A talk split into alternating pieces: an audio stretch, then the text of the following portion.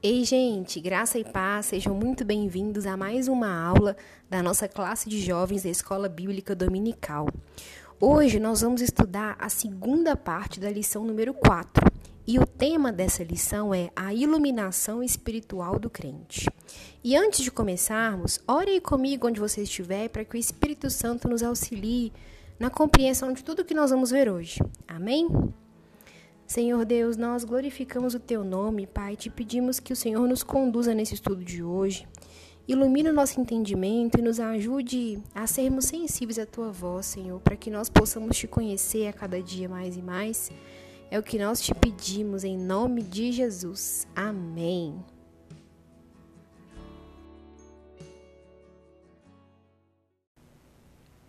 Pessoal, e como eu disse então no início da nossa aula, Hoje nós vamos ver a continuação da lição número 4.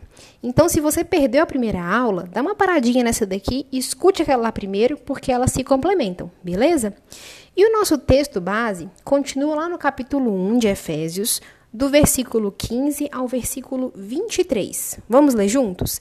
Efésios, capítulo 1, dos versos 15 ao 23. Diz assim: por isso também eu, tendo ouvido a fé que há entre vós no Senhor Jesus e o amor para com todos os santos, não cesso de dar graças por vós, fazendo menção de vós nas minhas orações, para que o Deus de nosso Senhor Jesus Cristo, o Pai da glória, vos conceda espírito de sabedoria e de revelação no pleno conhecimento dele, iluminados os olhos do vosso coração, para saberdes qual é a esperança do seu chamamento qual a riqueza da glória da sua herança nos santos e qual a suprema grandeza do seu poder para com os que cremos, segundo a eficácia da força do seu poder, o qual exerceu ele em Cristo, ressuscitando-o dentre os mortos e fazendo-o sentar à sua direita nos lugares celestiais acima de todo principado e potestade, e poder e domínio, e de todo nome que se possa referir não só no presente século, mas também no vindouro. E pôs todas as coisas debaixo dos pés, e para ser o cabeça sobre todas as coisas, o deu à igreja, a qual é o seu corpo, a plenitude daquele que a tudo enche em todas as coisas. Quem acompanhou a nossa última aula viu que a nossa revista divide essa lição em dois temas centrais: a iluminação do espírito e a grandeza do poder de Deus. Então, naquela primeira aula, nosso enfoque principal foram os versos 15 ao 19 desse primeiro capítulo que nós lemos, onde Paulo fala especificamente sobre a iluminação do espírito. E nós vimos que quando quando o nosso estudo fala em iluminação espiritual do crente, ele está se referindo à ação do Espírito Santo na nossa mente, que nos capacita a entender a revelação de Deus nas Escrituras, de quem Ele é e do que, que Ele fez por nós através de Jesus Cristo. É somente pela ação do Espírito Santo em nós que nós podemos compreender a esperança e a herança que nós temos em Cristo. E na primeira parte do texto de Efésios que nós lemos, Paulo nos ensina que com os olhos do nosso coração iluminados pelo Espírito Santo, nós podemos compreender a esperança da nossa vocação, ou seja, a glória futura a qual Deus nos chama, e também conhecer as riquezas da sua herança que estão guardadas. E podemos ainda experimentar na nossa própria vida o indescritível poder de Deus que garante a consumação da sua bem-aventurança final, que é o que? A vida eterna com Cristo. E é sobre esse poder de Deus, sobre a grandeza do poder de Deus, que nós vamos falar na aula de hoje. Lá nos versos 18 e 19 do texto que nós lemos, Paulo ora para que os efésios pudessem saber qual a suprema grandeza do poder de Deus. Vamos ler de novo. Verso 18 diz assim: Iluminados os olhos do vosso coração, para saberdes qual é a esperança do seu chamamento, qual a riqueza da glória da sua herança nos santos, e qual a suprema grandeza do seu poder para com os que cremos, segundo a eficácia da força do seu poder. Se nós formos ao texto original, nós vamos ver que a palavra suprema ou sobreexcelente em algumas traduções vem do grego uperbalo, que na forma adjetivada da palavra significa extraordinário, além do usual.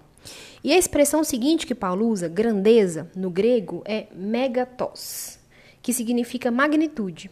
E depois ainda, Paulo usa a expressão poder, que no grego é dunamis, que significa uma força fora de medida. Inclusive, é dessa palavra que deriva a nossa palavra dinamite, para vocês terem ideia do que, que significa essa força fora de medida. Então, quando Paulo fala na suprema grandeza do poder de Deus, usando todos esses conjuntos de termos, ele está mostrando para nós que o poder de Deus está muito além do que qualquer poder nessa terra que nós podemos imaginar. E que somente o poder de Deus, o maior de todos os poderes, é capaz de realizar a transformação e a salvação do homem. E ainda no verso 19 que nós lemos, Paulo continua dizendo o seguinte: segundo a eficácia da força do seu poder. E nesse trecho, ele usa três palavras gregas que se complementam também. Primeiro, a palavra eficácia, que no original é energeia, que significa uma forte operação, sinalizando a ideia de poder em atividade, em movimento. E depois vem a palavra força, segundo a eficácia da força, que vem do termo grego ischios, que traz a ideia de intensidade. E finalmente ele usa a palavra poder, segundo a eficácia da força do seu poder, que no grego é kratos. Se vocês lembrarem, a gente até usa muito essa palavra sem saber, porque ela, a nossa palavra democracia vem de demo, povo, e kratos, poder, que é o poder que emana do povo, né? Mas aqui se refere ao poder inerente a Deus. E a associação de todas essas expressões, eficácia da força do seu poder, revela a nós o poder imensurável de Deus, que é inerente à sua natureza divina. Ele é o nosso Deus onipotente, ou seja, poderoso para fazer todas as coisas. E é esse poder que opera em favor daqueles que nele creem.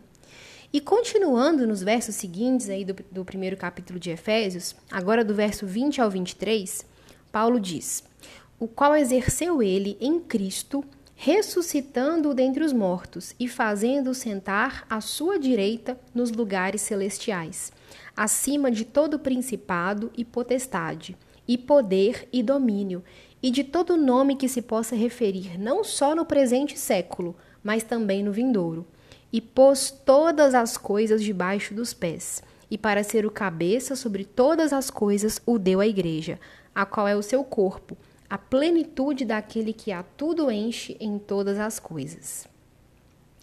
Nos versos que nós lemos, Paulo aponta então três exemplos irrefutáveis da força desse poder de Deus.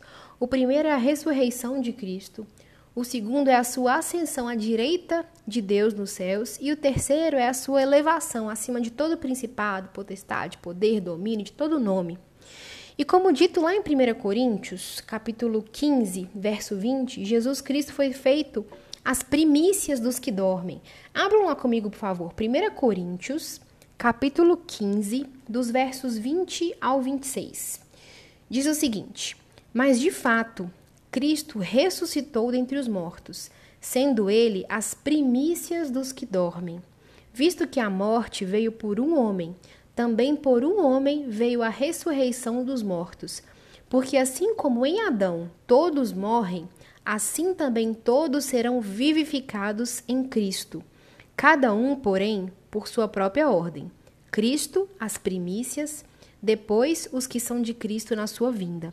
E então virá o fim, quando ele entregar o reino ao, ao Deus e Pai, quando houver destruído todo o principado, bem como toda potestade e poder, porque convém que ele reine, até que haja posto todos os inimigos debaixo dos pés. O último inimigo a ser destruído é a morte. Então, sendo assim, a ressurreição de Jesus, ela é a garantia de que nós também seremos ressuscitados um dia. Romanos 8:11 diz assim: Se habita em vós o espírito daquele que ressuscitou a Jesus dentre os mortos, esse mesmo que ressuscitou a Cristo Jesus dentre os mortos, vivificará também o vosso corpo mortal por meio do seu espírito que em vós habita. E também lá em 1 Tessalonicenses, capítulo 4, verso 14, diz assim: Pois se cremos que Jesus morreu e ressuscitou, assim também Deus, mediante Jesus, trará em sua companhia os que dormem. O mesmo poder que ressuscitou Jesus Cristo está agora disponível a todo aquele que crê, para que quando tudo aqui nessa, quando tudo nessa terra chegar, né, ao fim, nós possamos reinar com Cristo eternamente, como dito lá em Filipenses, capítulo 3, dos versos 20 ao 21. Diz assim: Pois a nossa pátria está nos céus, de onde também aguardamos o Salvador, o Senhor Jesus Cristo, o qual transformará o nosso corpo de humilhação para ser igual ao corpo da sua glória, segundo a eficácia do poder que ele tem de até subordinar a si todas as coisas. E continuando então os versos seguintes do nosso texto base de Efésios, depois de Paulo falar sobre a ressurreição de Cristo, é, ele diz que ele está assentado à direita de Deus nos lugares celestiais, acima de todo principado, potestade, poder, domínio e de todo nome que se possa referir, não só no presente século, mas também no vindouro. Aqui, Paulo faz referência à promessa messiânica, que é dita lá em Salmo 110, versículo 1. Diz assim: Disse o Senhor ao meu Senhor: Assenta-te à minha direita, até que eu ponha os teus inimigos debaixo dos teus pés. E essa mesma passagem é relembrada também lá em 1 Coríntios 15, 25, que diz assim: Porque convém que ele reine, até que haja posto todos os inimigos debaixo dos pés. Ali na cruz, Jesus triunfou sobre o pecado e sobre a morte. E como dito lá em Filipenses capítulo 2, Deus o exaltou de sobremaneira e lhe deu um nome que está acima de todo nome, para que ao nome de Jesus se dobre todo o joelho nos céus, na terra e debaixo da terra, e toda a língua confesse que Jesus Cristo é o Senhor, para a glória de Deus Pai. E agora, por meio dele, esse trunfo sobre o pecado também é assegurado aos que nele creem, como foi dito lá em 1 Coríntios capítulo 15, dos versos 55 ao 57. Diz assim: Onde está a morte, a tua vitória? Onde está a morte, o teu aguilhão? O aguilhão da morte é o pecado, e a força do pecado é a lei. Graças a Deus que nos dá a vitória por intermédio de nosso Senhor Jesus Cristo. E se você andar alguns versículos depois do nosso texto base, lá no livro de Efésios ainda, no capítulo 2 agora, versículos 4 ao 6, você vai ver que em Cristo nós também podemos nos assentar nos lugares celestiais. Abram lá comigo capítulo 2 de Efésios, dos versos 4 ao 6. Diz assim: Mas Deus, sendo rico em misericórdia, por causa do grande amor com que nos amou, e estando nós mortos em nossos delitos, nos deu vida juntamente com Cristo. Pela graça sois salvos, e juntamente com Ele nos ressuscitou e nos fez assentar nos lugares celestiais em Cristo Jesus. É por, por tudo isso, gente, que Paulo diz, Paulo ora lá no início, para que a igreja em Éfeso possa compreender a magnitude do poder de Deus e entender que esse mesmo poder imensurável atua nas nossas vidas. E vendo o poder de Deus manifesto na obra de Cristo, a gente pode compreender melhor aquilo que Paulo disse lá atrás no livro de Romanos, no capítulo 1, versículos 16 e 17, que diz assim: Pois não me envergonho do evangelho, porque é o poder de Deus para a salvação de todo aquele que crê, primeiro do judeu e também do grego, visto que a justiça de Deus se revela no evangelho de fé em fé, como está escrito: o justo viverá pela fé. Quem nos salva é Jesus Cristo. E o Evangelho é o conteúdo da mensagem de Cristo. Paulo nos exorta aqui a não nos envergonhar desse Evangelho. A gente vê muita gente, às vezes, suavizando a mensagem de Cristo, né? Para não ficar mal com o mundo aí fora, porque às vezes se sente envergonhado. Ou pior, tem muita gente que até não se envergonha da mensagem. Só que a pessoa leva uma vida que envergonha o evangelho. Tem um comportamento que, em vez de aproximar alguém de Cristo, afasta. Mas Paulo se coloca aqui, diferentemente dessas pessoas, como alguém que não se envergonha desse evangelho. Imaginem só o contexto de Paulo. O evangelho que ele pregava era visto pelos romanos como a história de um carpinteiro judeu que não tinha riquezas e que tinha sido morto da forma mais desprezível na época. A morte de cruz era reservada às piores pessoas daquela época. E a mensagem do evangelho, então, era um escândalo para os próprios judeus e para os romanos. O evangelho ele não era bem quisto ali entre os poderosos da época, mas Paulo é firme ao dizer que ele não se envergonha desse evangelho. Mesmo depois de ter sido preso, açoitado, humilhado, ele permanecia firme. E por que que Paulo não se envergonhava? Porque ele continua, porque o evangelho é o poder de Deus. E se Deus é onipotente, então nós podemos afirmar que o evangelho de Deus também é onipotente.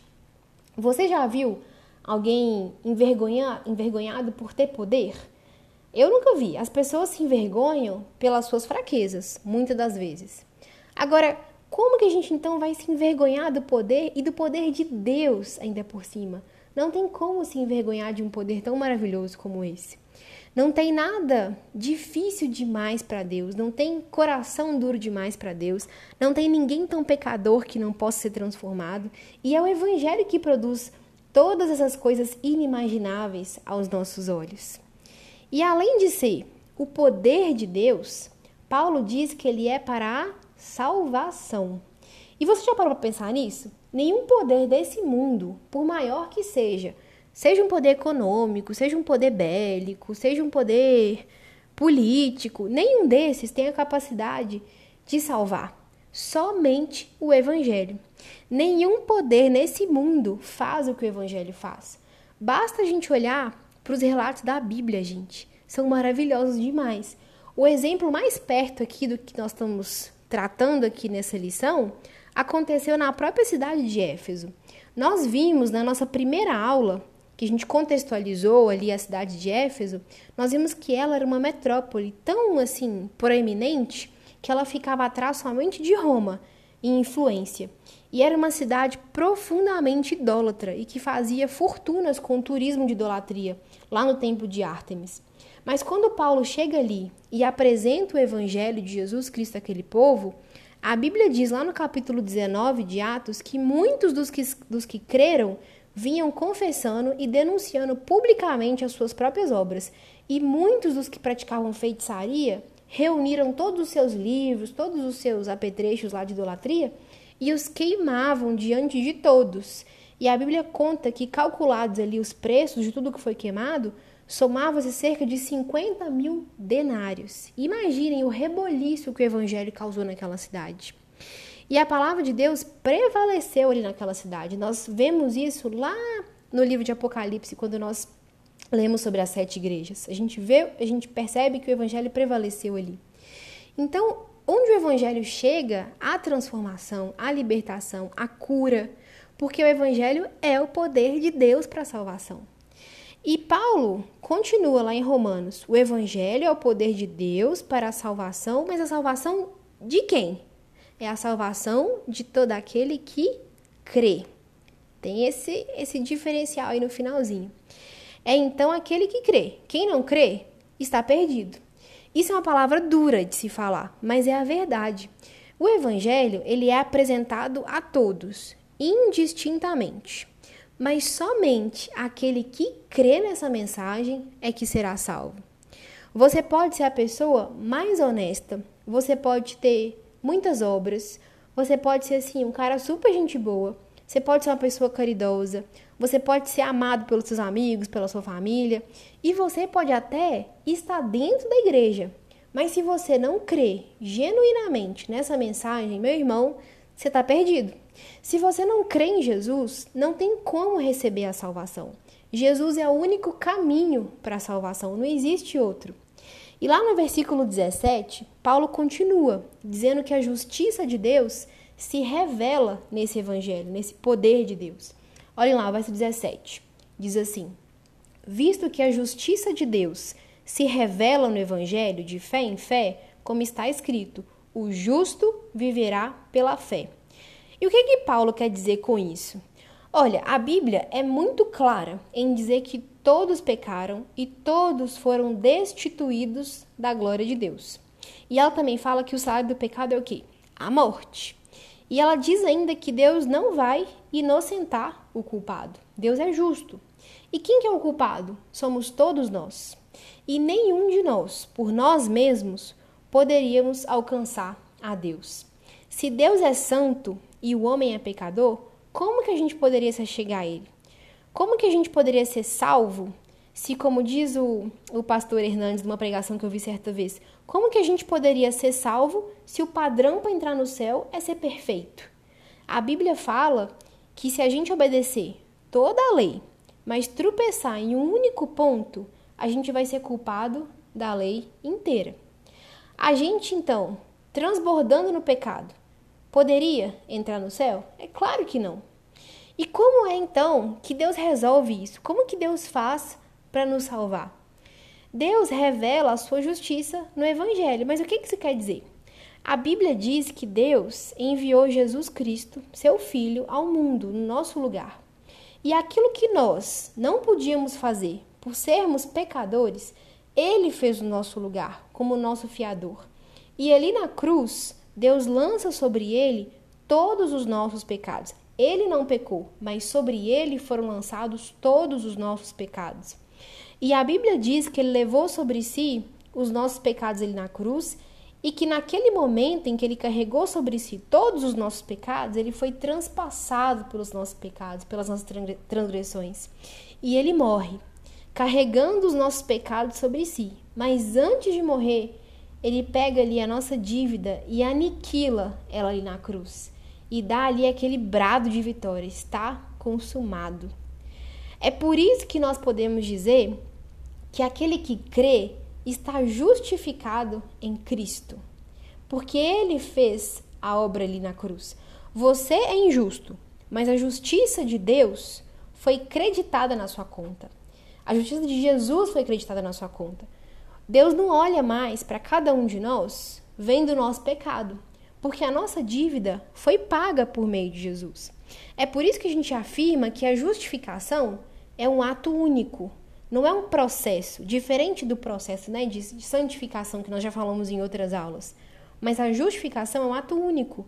Porque se você crê hoje, você se converter hoje, você é tão justificado como alguém que tem 30 anos de convertido. Isso é o evangelho. Esse é o poder de Deus. E como é que a gente se apodera dele? É pela fé. Paulo diz: "O justo viverá pela fé".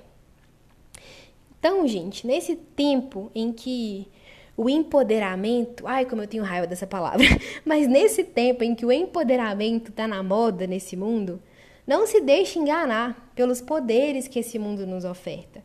Busque o poder de Deus. Se apodere dele por meio da fé em Jesus. E proclame esse evangelho em todas as oportunidades que você tiver. Porque foi para isso que Jesus nos chamou. Peça ao Espírito Santo que ilumine o seu coração e a sua mente para que você cresça cada dia mais no conhecimento do Senhor e que você nunca se esqueça e nem nunca se envergonhe desse poder. Amém?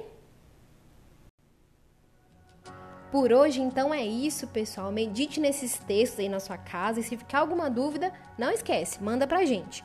Ah, e fiquem ligados nas programações da nossa igreja em todas as redes sociais, especialmente no YouTube onde os nossos cultos de jovens estão sendo transmitidos aos sábados, hein?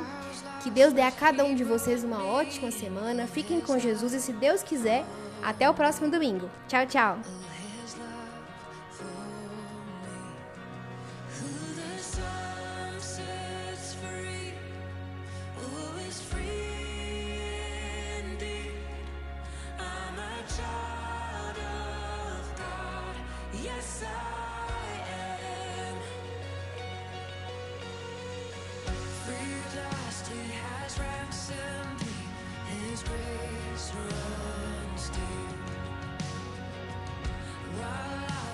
A slave to sin, Jesus died for me. Yes, he died.